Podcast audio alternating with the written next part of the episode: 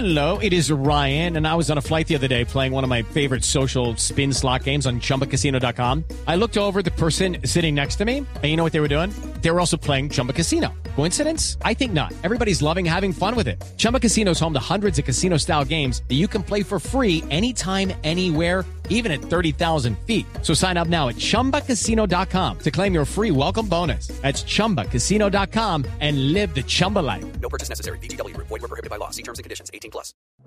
El siguiente podcast tiene contenido exclusivamente diseñado para tu interés. Blue Radio, la nueva alternativa. Bueno, listo, don Eric. Tema de Bueno, hoy. pues en estos días hablamos mucho del tema del dólar, ¿no? Ah, uy, pero por favor. Está, está preocupante. Y todos los que tenían por ahí dólares guardados felices. Oigan, no, los viajes, Felices. los viajes hoy en día salen muy costosos. Muy caro. Muy caro. Todavía tengo. Sí. Ahí tienes tú. Entonces, pues el tema de hoy es cómo nos está afectando el bolsillo ese dólar. Uy, sí. Y nos está afectando, claro, hay ganadores también, ¿no? Claro, eso. Pero los que nos acostumbramos a salir de vacaciones, eh, aprovechar ese dólar de 1900, esos, esos días ya están lejos, porque el dólar subió casi un 55%. Eso no hay, no hay bolsillo que lo aguante, porque obviamente los ingresos nunca van a aumentar en esa proporción. Claro. ¿Qué más tenemos? Fíjate, el, el impacto mayor se está viendo en la inflación declarada ya, ya aceptada por el gerente del Banco de la República, en, en la subida de alimentos básicos que el país se acostumbró a importar. Es que uno de los de los de los temas que eh, pues los economistas manejan el término que se llama la enfermedad holandesa. ¿Tú has oído hablar de eso, de la enfermedad No. holandesa? ¿Qué es eso? La enfermedad holandesa es un término muy utilizado con economistas que identifica esas consecuencias negativas que sufre un país cuando crece muchísimo sus ingresos de divisas, o sea, en dólares, durante un periodo casi siempre porque una bonanza eh, por la explotación de recursos naturales, en verbo y gracia el dólar, nos llenamos de dólares entran mucho dólar y qué pasa entonces en el mercado de oferta y demanda pues el precio del dólar baja se mantiene bajo y quiénes son los que sufren pues, pues los que producimos en Colombia porque tenemos un, un dólar muy bajito, no podemos exportar, somos, somos menos competitivos y acabamos con nuestra industria nacional, la competitividad.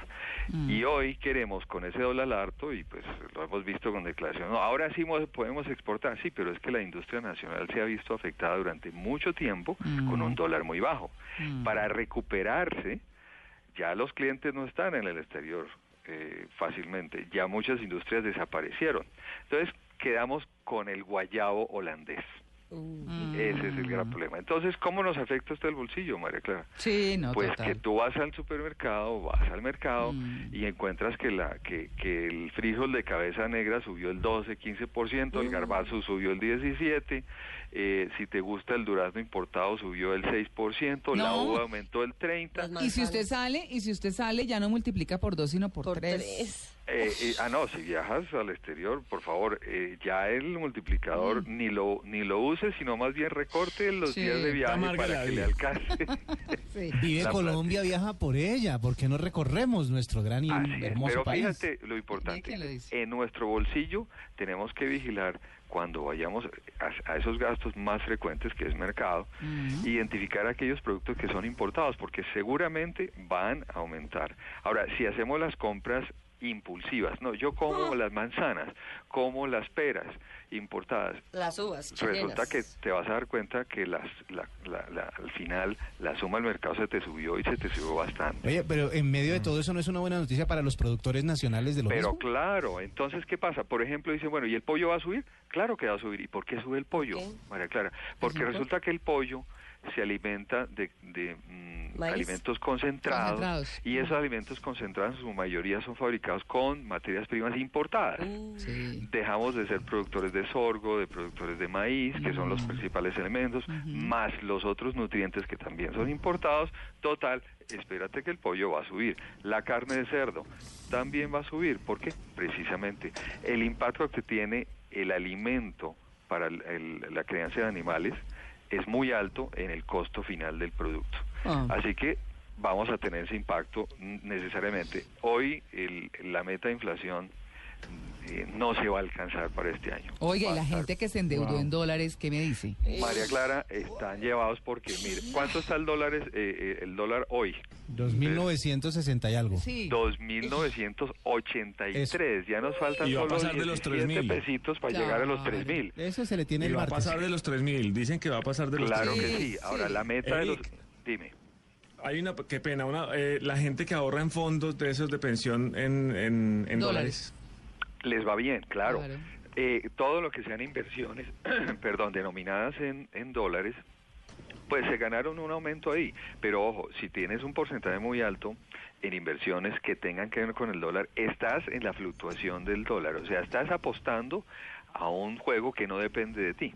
Así como puede subir, los que ahora dicen, no, el dólar va a seguir subiendo y en este momento invierten, de pronto se puede regularizar y se baja a 2.900 y perdieron dinero. Así Eric, que hay sí. que tener mucho cuidado. Y los que, por ejemplo, estaban ahorrando todo el año, porque voy a ir a hacer un curso de inglés a Estados Unidos.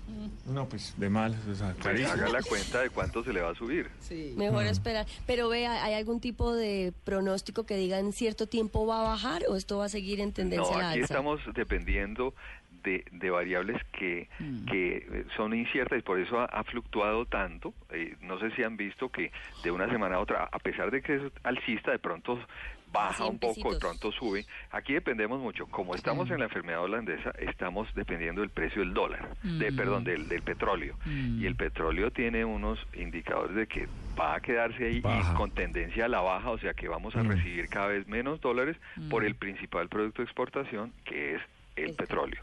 Así que, digamos, el país tiene que buscar otras fuentes para exportar, que se va a demorar, se va a demorar. Sí, en claro. cuanto al bolsillo, acuérdense que deben comprar, a qué deben dedicar sus pesos, Cómprense una foto de Eric.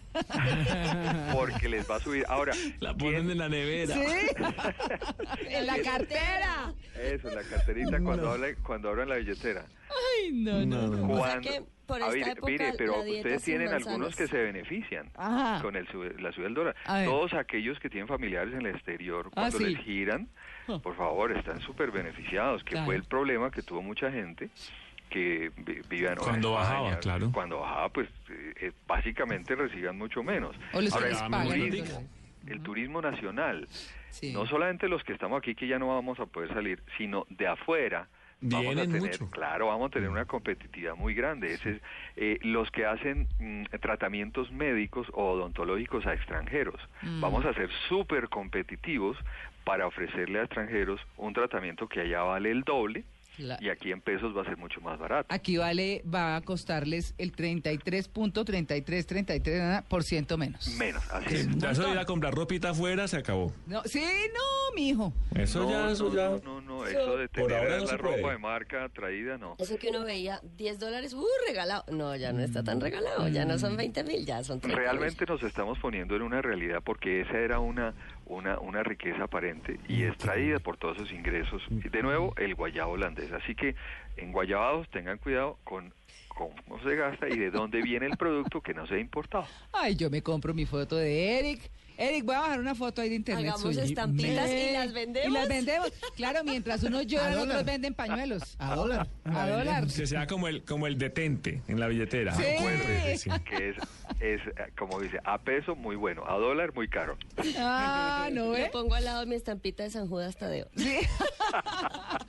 Listo, Eric, mil gracias. María Clara, bienvenida de nuevo. Y Ay, saludo a los viajeros. Eh, envíenle una copia a este programa como para que se den cuenta qué pasa con el dólar. No, pero ni, ni lo diga. Muchas gracias. Chao. Chao. Para más contenido sobre este tema y otros de tu interés, visítanos en www.bluradio.com. Blu Radio, la nueva alternativa.